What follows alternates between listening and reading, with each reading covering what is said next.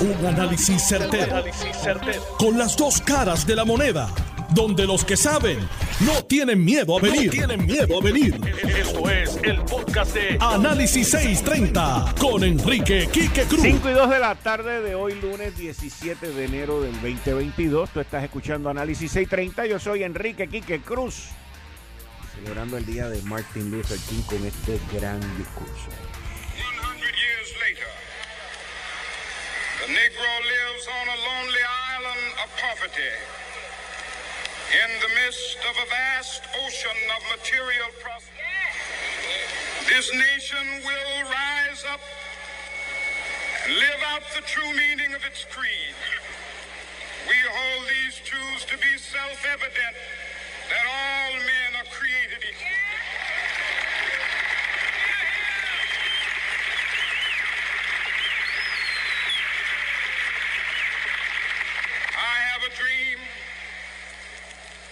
One day on the red hills of Georgia, the sons of former slaves and the sons of former slave owners will be able to sit down together at the table of brotherhood.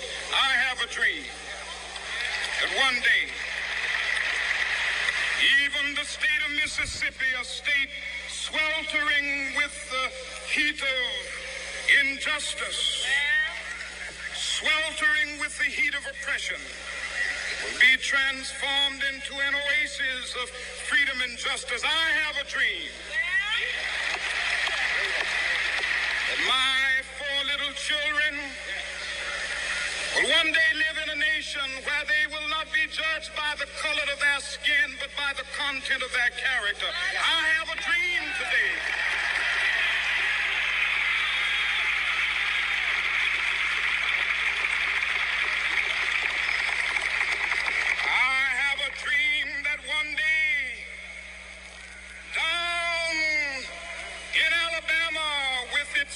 racist, with its governor having his lips dripping with the words of interposition and nullification. One day, right there in Alabama, little black boys and black girls will be able to join hands with little white boys and white girls as sisters and brothers. I have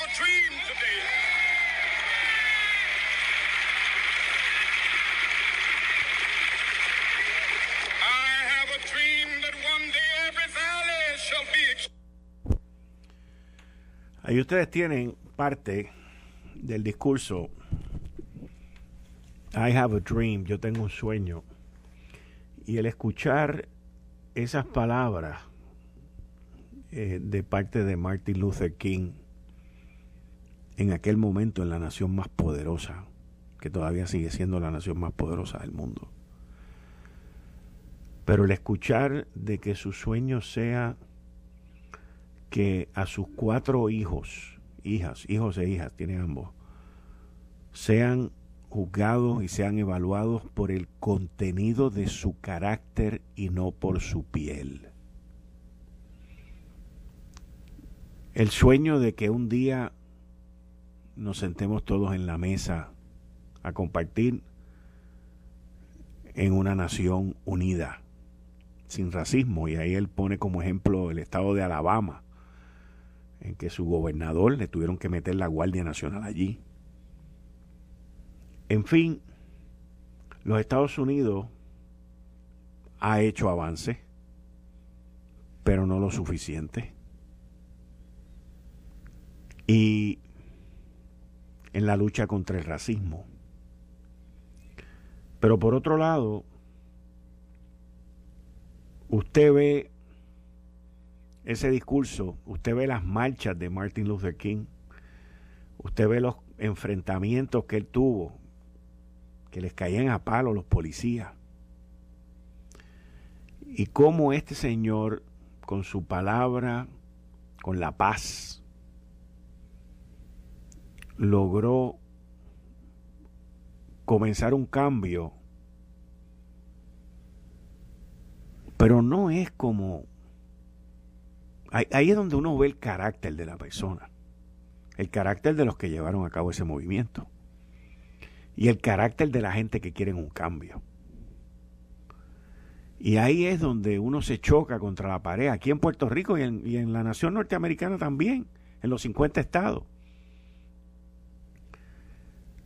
Esta gente no, no hicieron ese movimiento, no hicieron ese cambio, no hicieron esa lucha de racismo llorando, echándole la culpa a otro, regando información falsa e incorrecta. No, ellos lograron ese cambio y hicieron, iniciaron ese cambio, esa lucha que todavía continúa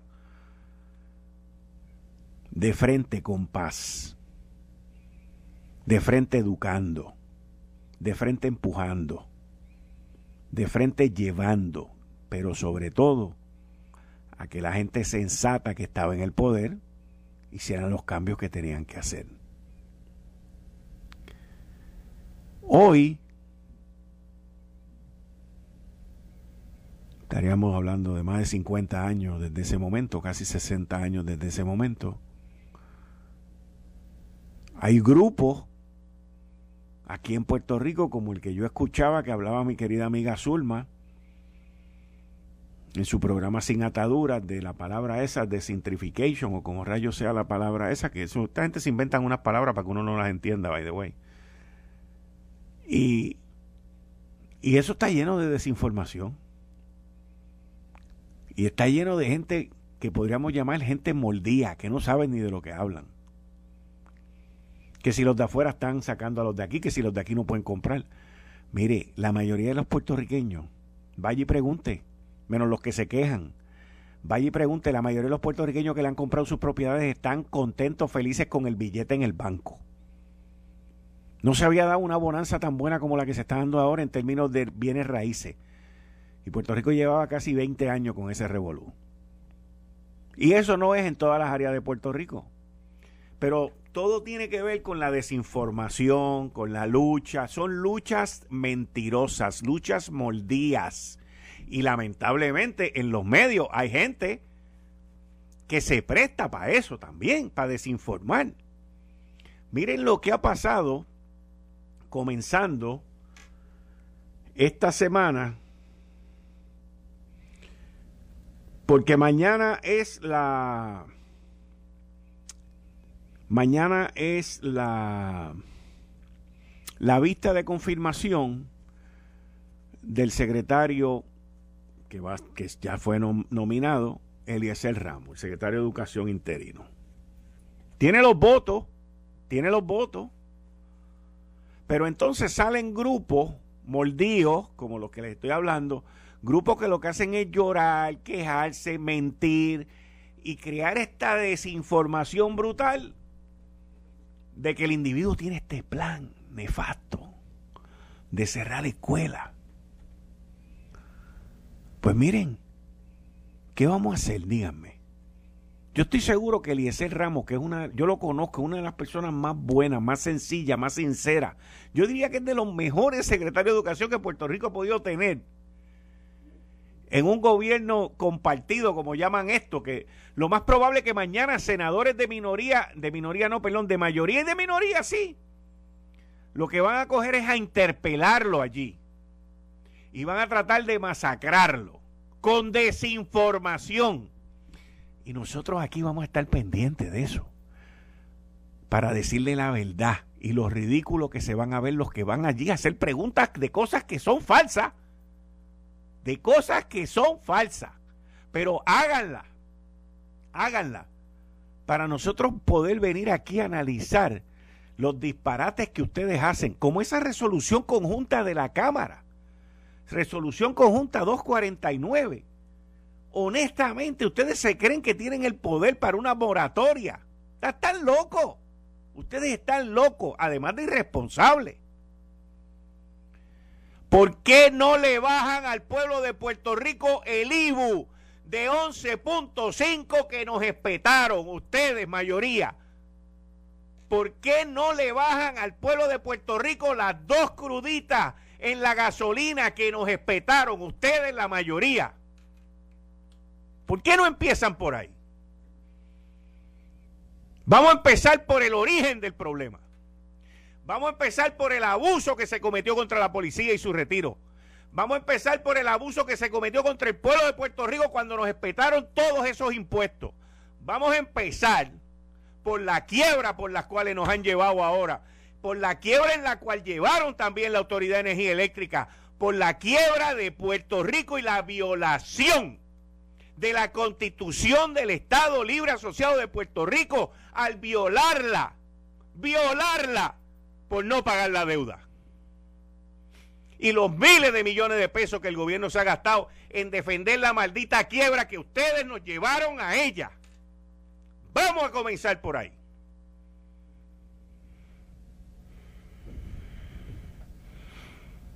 Vamos a comenzar por el principio. Y ahora venir con una moratoria. Eso es populismo.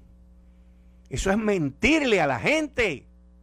Eso es mentirle. Ustedes saben que no tienen el poder de hacer eso. Aquí existe una junta de supervisión fiscal que ustedes la buscaron, la legislaron.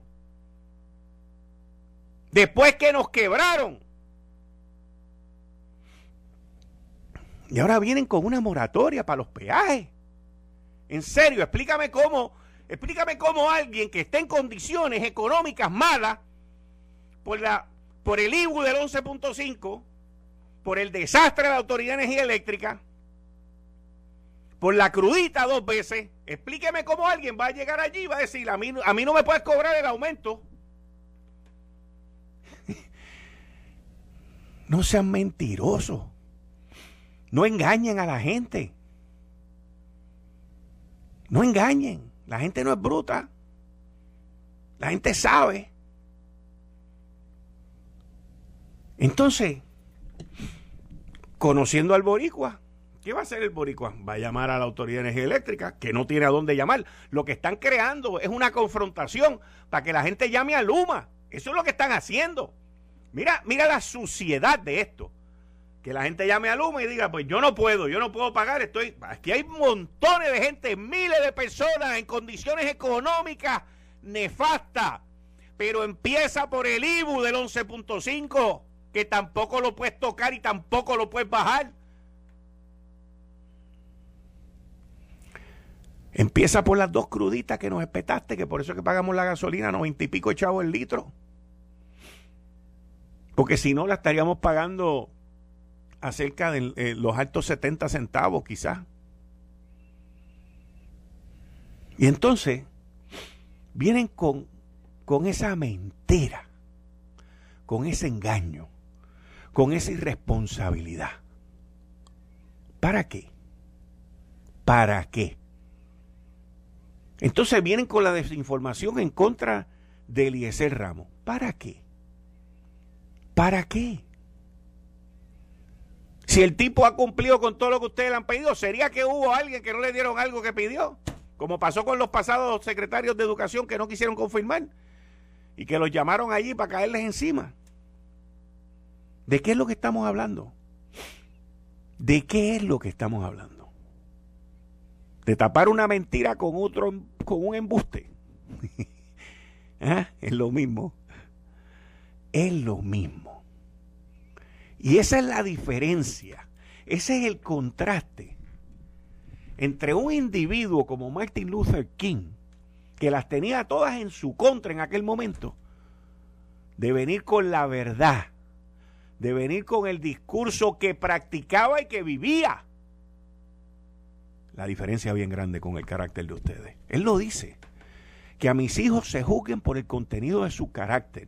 Si yo fuera a juzgarlo a ustedes por el contenido de su carácter, no tengo nada que decir. Con las mentiras, con los embustes, con los engaños. Una resolución conjunta para moratoria de aumento de agua, de aumento de luz y de aumento en los peajes para venir a aprobarla a viva voz para que el gobernador no la firme. Ese es el tipo de politiquería que usted, yo si yo fuera Pedro Rosselló, digo Pedro Rosselló no, si yo fuera Pedro Pierluisi yo lo firmaba y que se chave si la Junta lo va a mirar para atrás. Y Pedro Rosselló también que se chave. Si vamos a hablar de locos, pues vamos a, vamos, vamos a cenar con los locos. Vamos a cenar con los locos. Una cosa inverosímil. Completamente de loco. Pero vamos a cambiar el tema. En línea telefónica tengo, entiendo que todavía no ha juramentado, pero allá elegido y confirmado por la Comisión Estatal de Elecciones, próximo alcalde de Guaynabo, Eduardo O'Neill. Buenas tardes, Eduardo. Bienvenido a Análisis 630. Buenas tardes, aquí este, y a todos los que escuchan. ¿Cuándo juramentas al cargo? Y espero que sea esta semana. Este, ya he enviado todos los documentos que me hacía falta eh, para poder juramentar. Se estoy enviando a la, a la comisión ya mañana. Eh, voy a coger unos cursos de ética y otros cursos más que, que, que tomo. Tan pronto lo tome, pues esta semana le pongo fecha a la, a juramentación. Eh, he visto fotos, he visto posting, he visto tus visitas al taller, el, al sitio donde están los famosos vehículos de los cuales yo hablé en mi columna de la semana pasada. ¿Qué es lo que te estás encontrando según vas visitando? Hay mucho, hay muchas cosas abandonadas, abandonadas por la administración, abandonadas por, por, las personas que dirigían esos departamentos. Este, tengo que ver por qué razón están abandonados eh, hay un sobreinventario de, de vehículos. Si ya tengo un sobreinventario de vehículos, eh, pago el taller mayor porque está, están ahí, están para hacer unos mantenimientos en un tiempo fijo, ¿me entiendes? Eh, obviamente, lo, lo, las aseguradoras pues, tienen ese inventario también y, cotizan ese inventario. Por lo tanto, si tengo un sobreinventario, estoy pagando dinero que, que no tengo que por, por qué pagarlo. Ok. La, la administración pasada, Edward, había dejado varias plazas vacías, como tengo entendido, director de operaciones y otras áreas de, que eran importantes eh, para el manejo día a día del municipio. Al, al, menos creo que son dos, creo que la de administrador del municipio y creo que la de director de, obras públicas o de operaciones, una de las dos. Yo sé que en, en, mi preparación para el debate, Recuerdo que en términos de gerencia no habían llenado par de plazas para ahorrarse dinero. Eh, ¿Cuáles son tus planes en términos de, de la, los directivos y de poner el municipio a dar el servicio que se daba anteriormente? Eh, esas dos plazas eh, eran un ahorro de 200 mil dólares al año. Ok. esas plazas son vitales. Son vitales porque uno no puede atender todo, algo, algo se te va a quemar. Y esto es lo que estoy viendo ahora mismo, se le ha quemado muchas cosas y es por falta de personal. no te ahorres ese dinero. Vamos a utilizar el dinero justamente como hay que hacerlo, organizado, pero esas dos plazas son vitales.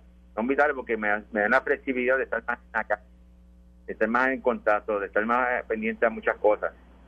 No, no, si yo tengo esas plazas, yo tengo que hacer mi plaza más esas dos obviamente eh, esas plazas las estaba haciendo el vicealcalde, o sea, que estaba cogiendo la parte administrativa del municipio con firmando este eh, subasta, eh, estaba haciendo la parte operacional, estaba haciendo la parte administrativa también, o sea, estaba haciendo tres plazas a la misma vez. Pero obviamente sobrecargó al vicealcalde y esa parte no la podemos permitir. Si tengo que gastarme ese dinero, pues justo no lo voy a gastar porque sería mejor para mí y para el, pueblo de Guaynabo. Ok, ok. Bueno, Eduard, mucho éxito, muchas gracias. ¿Has tenido la oportunidad de hablar con los candidatos que compitieron contigo? No, este, ya mañana voy a estar comenzando a llamarlo. Estoy haciendo otras cosas, estaba trabajando con la transición, estoy trabajando varias cosas, como visitando varias facilidades para estar al tanto, para no venir a inventar, improvisar última hora. Yo sabía más o menos con lo que me iba a encontrar pero no estaba al tanto de, cómo estaba en la actualidad. Eh, ya he ido viendo poco a poco y sí, tengo que hacer muchos cambios administrativos, tengo que hacer muchas cosas en, el municipio para darme. Eh, no voy a gastar más de lo que cuestaron, pero vamos a hacer el verdadero ajuste para poder este, llevar a cabo. Muchas gracias, muchas gracias, mucho éxito. Muchas gracias aquí que y buenas tardes a ti y a todos los que te escuchan. Muchas gracias. Ustedes escucharon al alcalde electo de Guaynabo, Eduardo O'Neill, quien va a estar juramentando una vez tome unos cursos de ética y termine con las certificaciones de los documentos.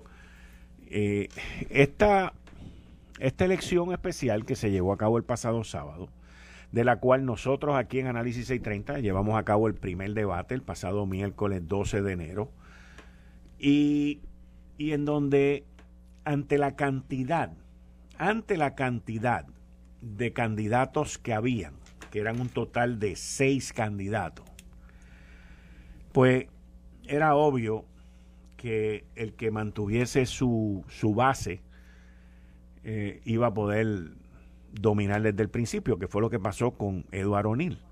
61.64% de los votos ganó por amplio margen, inclusive sumando los votos de todos los demás cinco candidatos no llegaban al 50%, por lo tanto él ganó cómodo, pero no es que ganara cómodo, es que ganara abrumadoramente para que no se le meta a la gente en la cabeza el empezar a decir, pues pasó esto, pasó aquello. Aquí no hubo nada.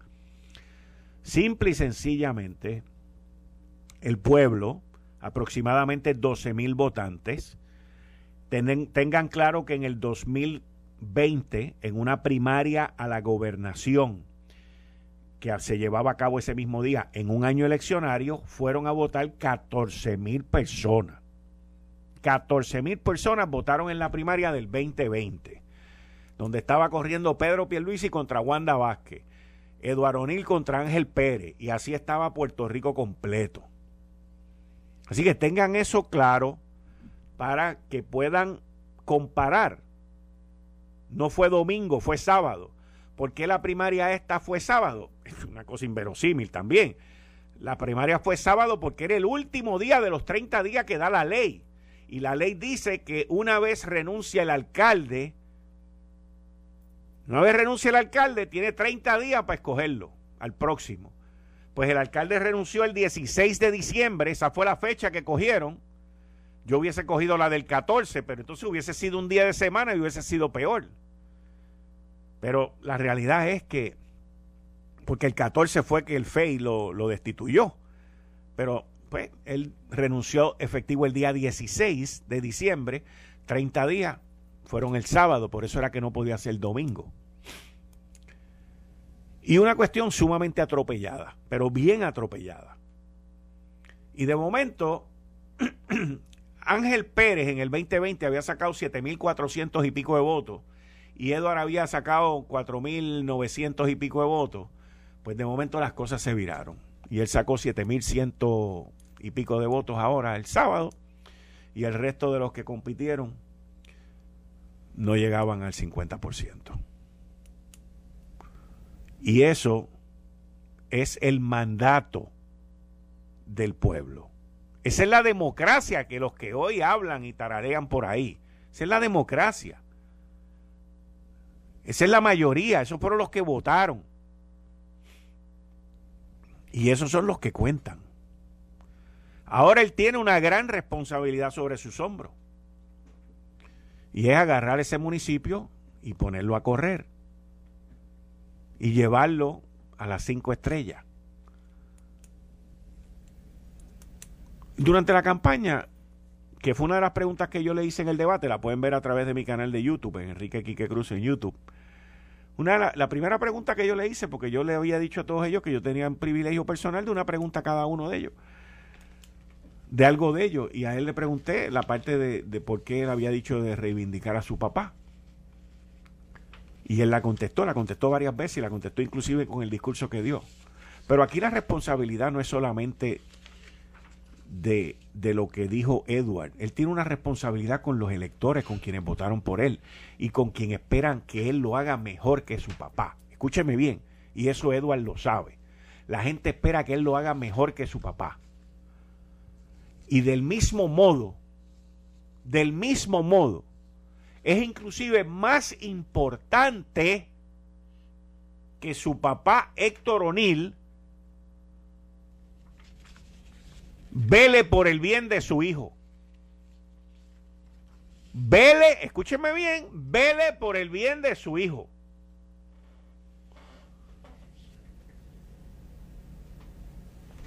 Y como ha sido la costumbre en Puerto Rico,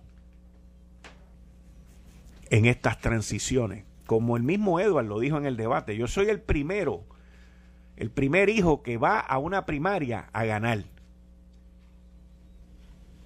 de los hijos que han entrado a ser alcalde.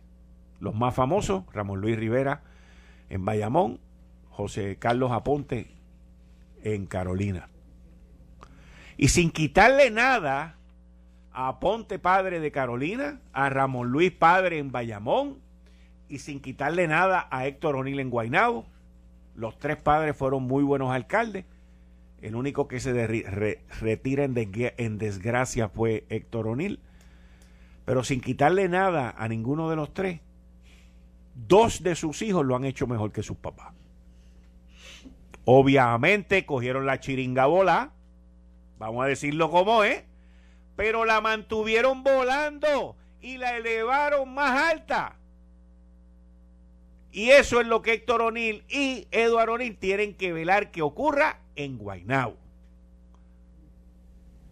Porque a diferencia de Bayamón y de Carolina, Edward está cogiendo la chiringa volada. Porque eso aquí todavía no es un desastre.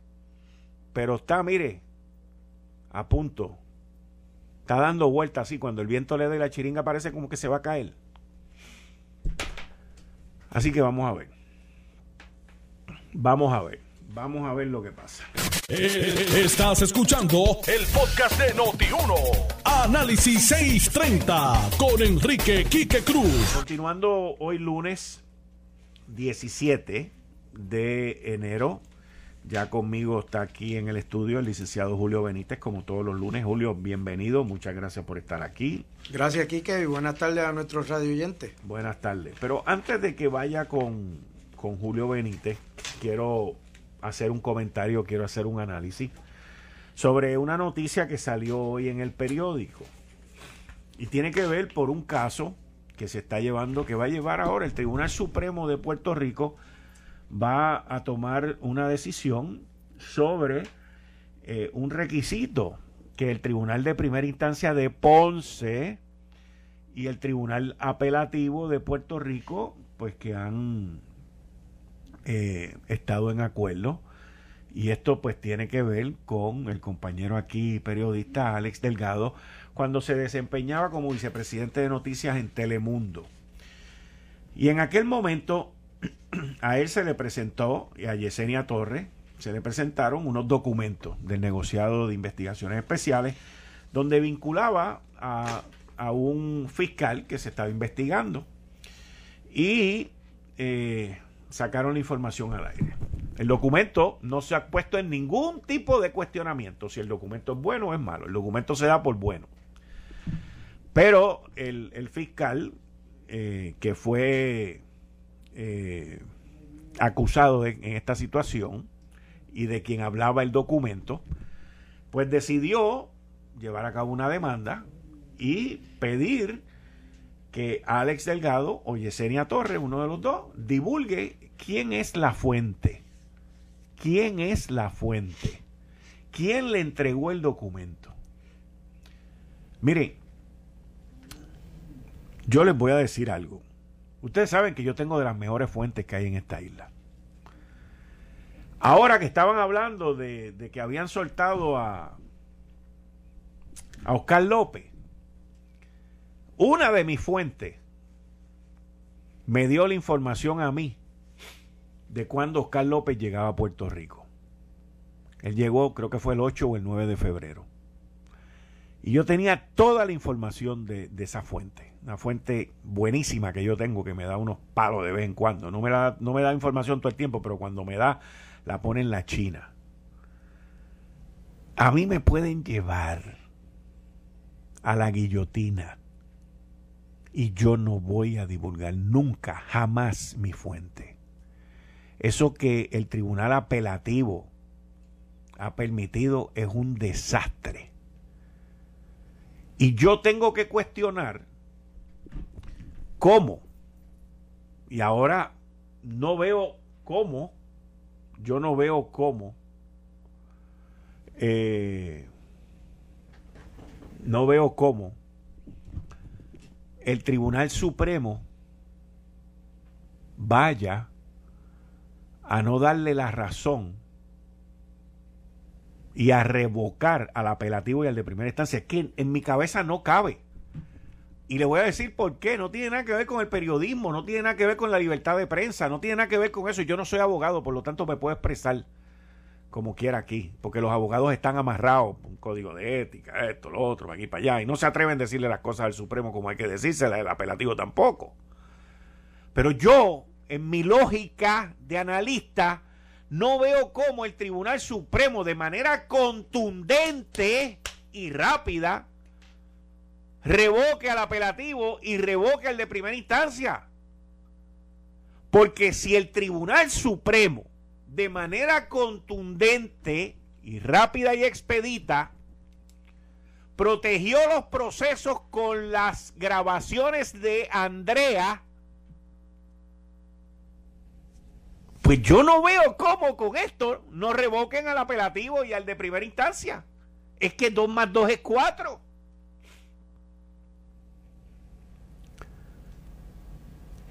Si el Tribunal Supremo de Puerto Rico comete la misma barrabasada que hizo el apelativo y el de primera instancia, esto sería un desastre.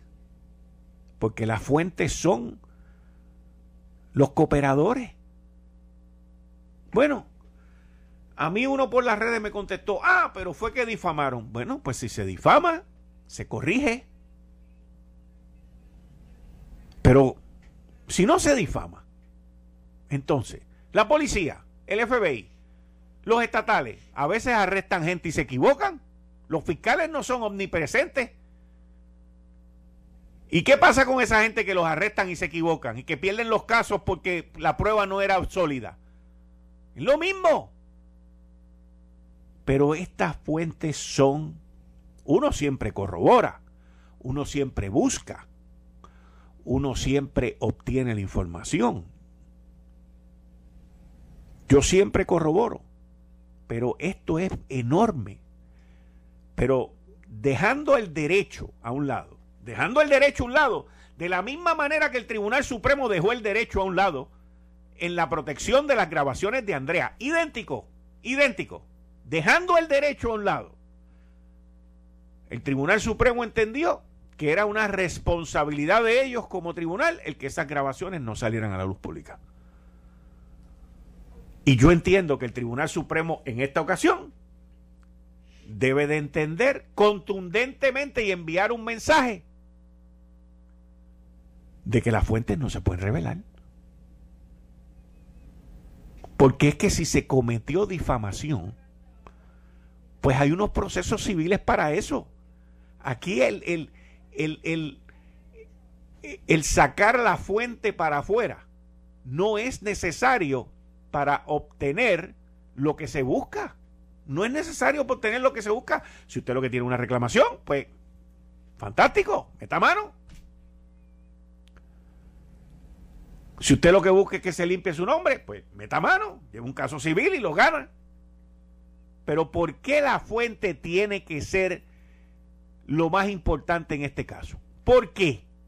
Es que el documento dice que se está llevando a cabo una investigación. Eso es sencillo.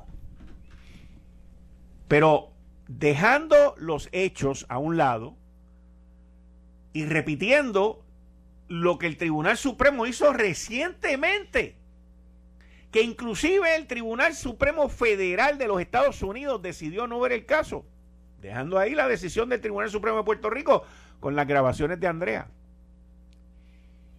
Pues yo no veo cómo no revoquen a estos dos. No lo veo.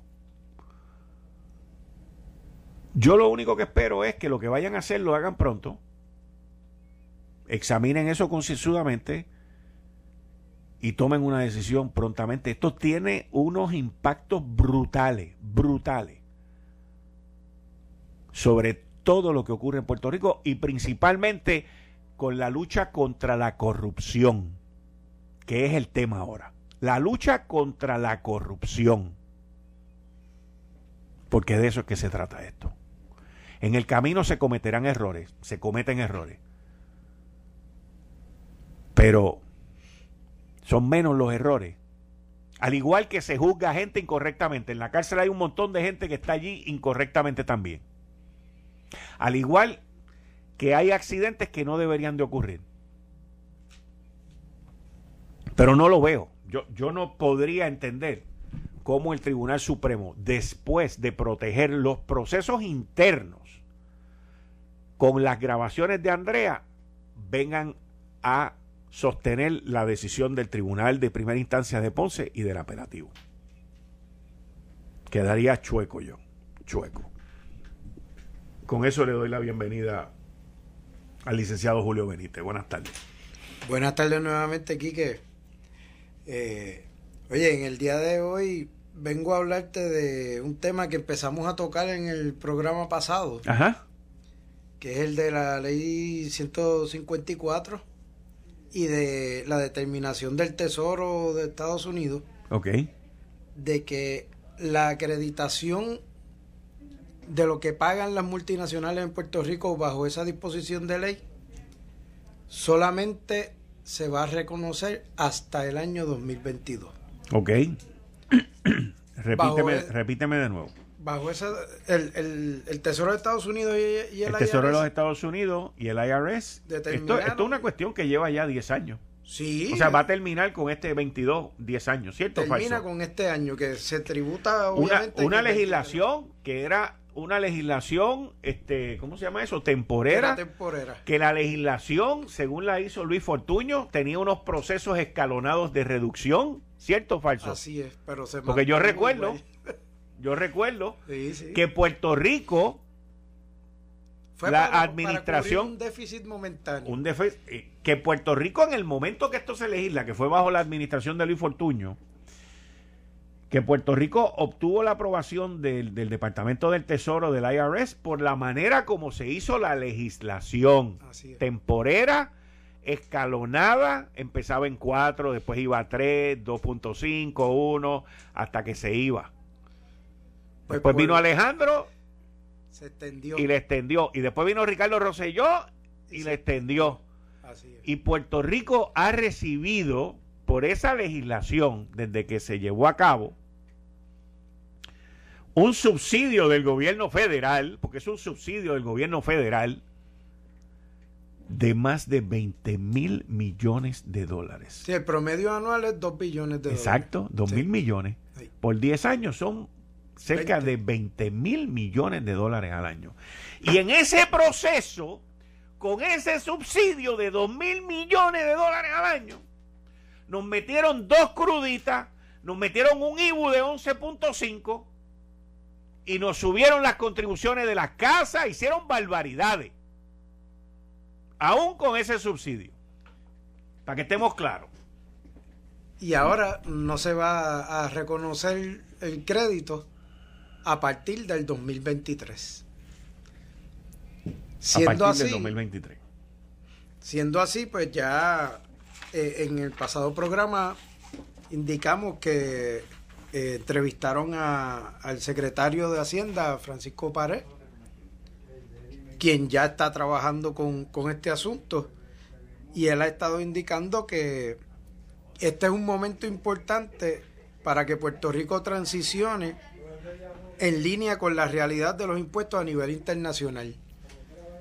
Eh, nosotros habíamos estado mencionando que a nivel internacional pues se está hablando de un tax eh, uniforme a nivel global para sí, la operación. venimos hablando tú y yo desde hace tiempo de un 14%. De un, de un 15%. 15%.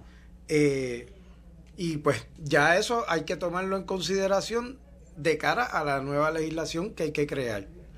Eh, Tatito Hernández, presidente de la Cámara, el 4 de enero empezó ya también a tocar el tema, indicando que la intención de la legislatura y el gobernador Pedro Pierluisi es que se pongan de acuerdo sobre cambios contributivos a más tardar en junio de este año.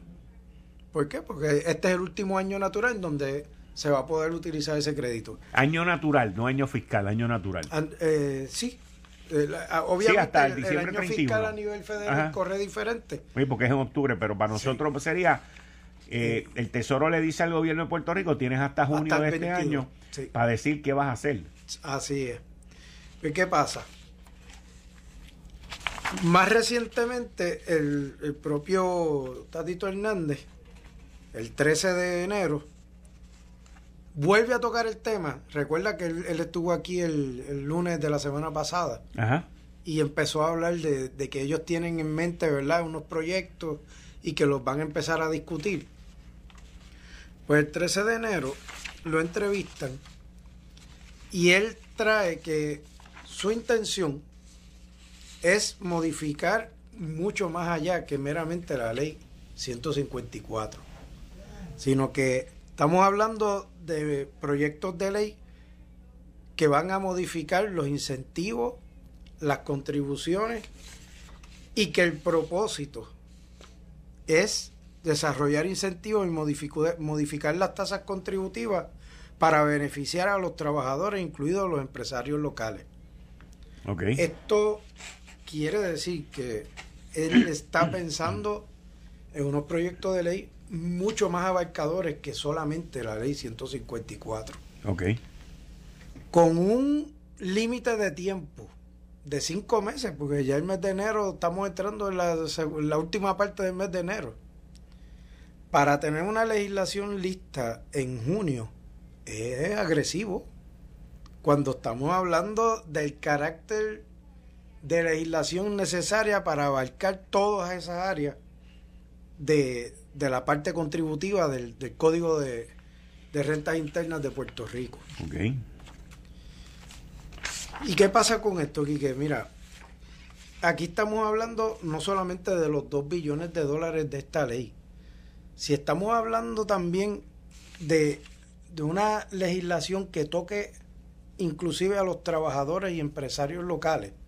Acuérdate que la ley 154 no la pagan todos los contribuyentes. La ley 154 la paga una cantidad de, empresas que por sus características son las que vienen obligadas a pagarlo. Que no pasan de 45 compañías en Puerto Rico. Si vamos a mezclar una cosa con otra, yo veo que tiene un reto a nivel de tiempo para poder lograr un consenso en todas esas áreas y un consenso entre el legislativo y el, y el poder ejecutivo. Okay. Aquí tienen que trabajar de la mano el Departamento de Desarrollo Económico. ¿Por qué? Porque el Departamento de Desarrollo Económico viene llamado a desarrollar el plan de desarrollo económico para la isla. Si, si tú vas a alterar la legislación contributiva, lo tienes que hacer mirando el plan de cuáles son los sectores económicos, las actividades económicas que tú quieres desarrollar de cara al futuro. Porque la legislación que hagas a nivel contributivo tiene que provocar que se pueda dar paso a ese plan de desarrollo. No puedes hacer un plan contributivo por un lado que dé al traste con los planes de desarrollo económico. Así que ya ahí tú tienes que la legislatura y el DEC tienen que trabajar de la mano en eso. El DEC es la principal conexión entre el gobierno y las empresas. Así que en paralelo se tiene que estar dando toda una serie de discusiones con los representantes de los, de, los diferentes sectores económicos, de las diferentes actividades económicas que tenemos en el país, para de esa forma poderle dar eh, forma, valga la redundancia, a un plan integrado entre la parte contributiva y la parte de desarrollo económico. Ahí tú tienes que tener, obviamente, un board al secretario de Hacienda. O sea, la legislatura también tiene que llamar a la mesa al secretario de Hacienda. Y obviamente, el Ejecutivo, no meramente representado por el secretario de Hacienda, sino el Ejecutivo como tal, también tiene que tener una persona representándolo en esa mesa para que en cinco meses logremos tener resuelto este problema y que también sea una estrategia consona con el sistema de impuestos a nivel federal. No podemos divorciarnos de que, de que esto, cualquier cambio que hagamos puede tener implicaciones a nivel federal ¿Por qué? Por, por la imposición del guilty y el BIT que le aplica también a las operaciones que hay en Puerto Rico bajo el sistema que trabajan estas multinacionales. Así que esto es, como dicen los periodistas, una noticia en curso. Esto lo vamos a tener que seguir viendo por los próximos seis meses. Por los próximos seis meses y es sumamente importante para el presupuesto de Puerto Rico y para las operaciones actuales, las que vayamos a tratar de atraer hacia la isla y para el desarrollo de los, de los empresarios locales también. Eh, no, no, se, no ha sonado mucho eh, este tema, pero es súper importante. Es que también hay que admitir que es un tema complicado. Sí. Eh, que se ha complicado más con, con este sistema contributivo mundial y que yo, yo, yo escucho a Tatito bien confiado, tú lo viste aquí, él estuvo aquí el, el, lunes pasado. Así es. Y él estuvo, él está bien confiado y él en, su, en las expresiones que hizo ahora, él dice que él va a cambiar el componente completo. O sea, con que eh, algo, él viene con algo. Bueno, eh, a mí me consta que se han estado dando unas reuniones en pequeños grupos donde participan personas que están día a día envueltos en, en lo que son las operaciones de todas estas compañías eh, y de parte del gobierno, oficiales participando en esas reuniones, buscando alternativas que puedan beneficiar en las operaciones privadas, pero que al mismo tiempo el bolsillo de Hacienda se mantenga sin ningún vaivén. Con, sin, sin, por lo menos sin una reducción en esa cantidad de dinero que está recibiendo. Eh, el moverse, como han mencionado, el moverse al régimen de income tax puro y no el excise tax que tenemos, pues es, es bueno en términos de que sabemos que es una fórmula que ya opera bien para deducir a nivel federal. Eh, pero tiene sus retos porque no va directamente proporcional en términos porcentuales ese 4% que pagan ahora versus lo que pagan a nivel de income tax. No, no, no operaría en una línea igual cruzándolo de un lado al otro. Así que, y ahí es donde está la complicación. Okay. Más tú tienes de por medio, ¿verdad? Que operan pues los contratos que todas estas compañías tienen bajo los decretos de exención contributiva, que ya de por sí pues, es un acuerdo contractual de cada compañía con el gobierno de Puerto Rico.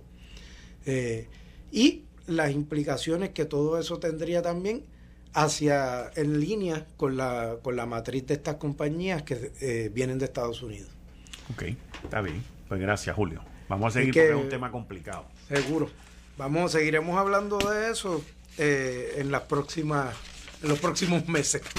Esto fue el, podcast de Notiuno. Análisis 630 con Enrique Quique Cruz.